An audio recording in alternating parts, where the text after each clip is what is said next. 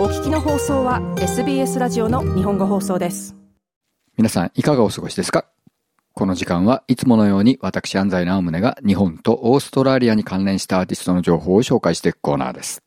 えー、先週も言いましたようになかなか、えー、フェスティバルやベニーは今難しい立場に置かれてますね。え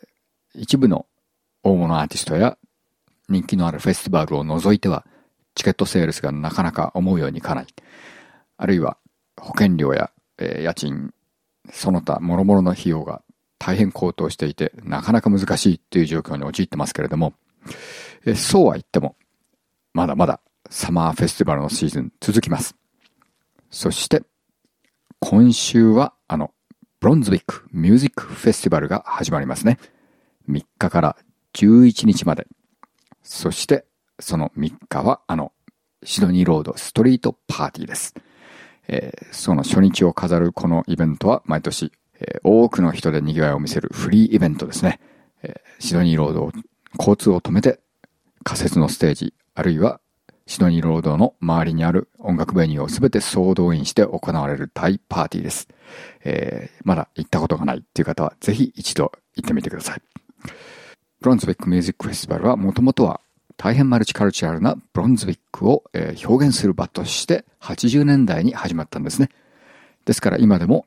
多くのインディジナスアーティスト、あるいは移民のアーティスト、そして、え海外アーティスト、そしてまた地元の大変素晴らしいアーティスト、すべてを、えミックスして、え大変大規模なフェスティバルを1週間以上にわたって行います。まあ、本当に様々なアーティストが出るんで、まあ、例えばまあ、 Indigenous artist の最も大御所の一つ、 Yothu Yindi。あるいはこの番組でも最近紹介した Mindy Meng Wang and Sui Zhen。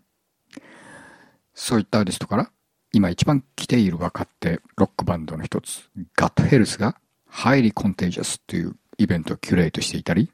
あるいはザンビアからサイケデリックロックバンド、ウィッチが来たりしますね。もう本当に様々なアーティストがミクスチャーでされていて、誰でも楽しめるっていう内容になってますね。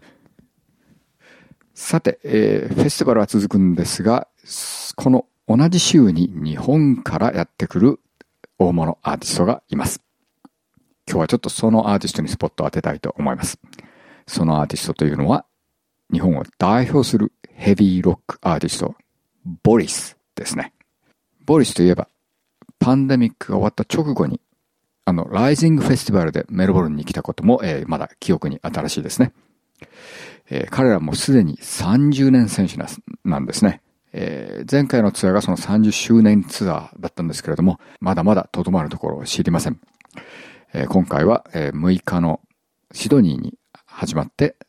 ブリスベン、そしてメルボルンは Corner Hotel、そしてその後 Golden Plains Festival にも出演します。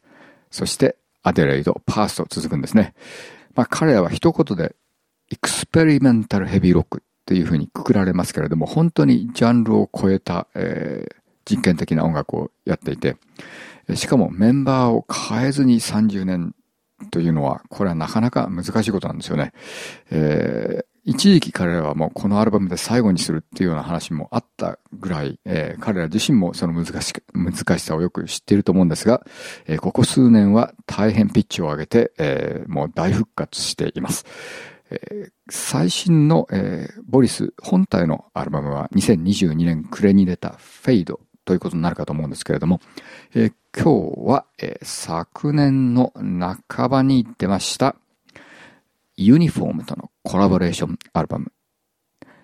Bright New Disease から一曲聴きたいと思います。それでは、ボリスでそのアルバム Bright New Disease から The Look is a Frame どうぞ。SBS 日本語放送の Facebook ページで会話に加わってください。「LIKE」「いいね」を押してご意見ご感想をお寄せください。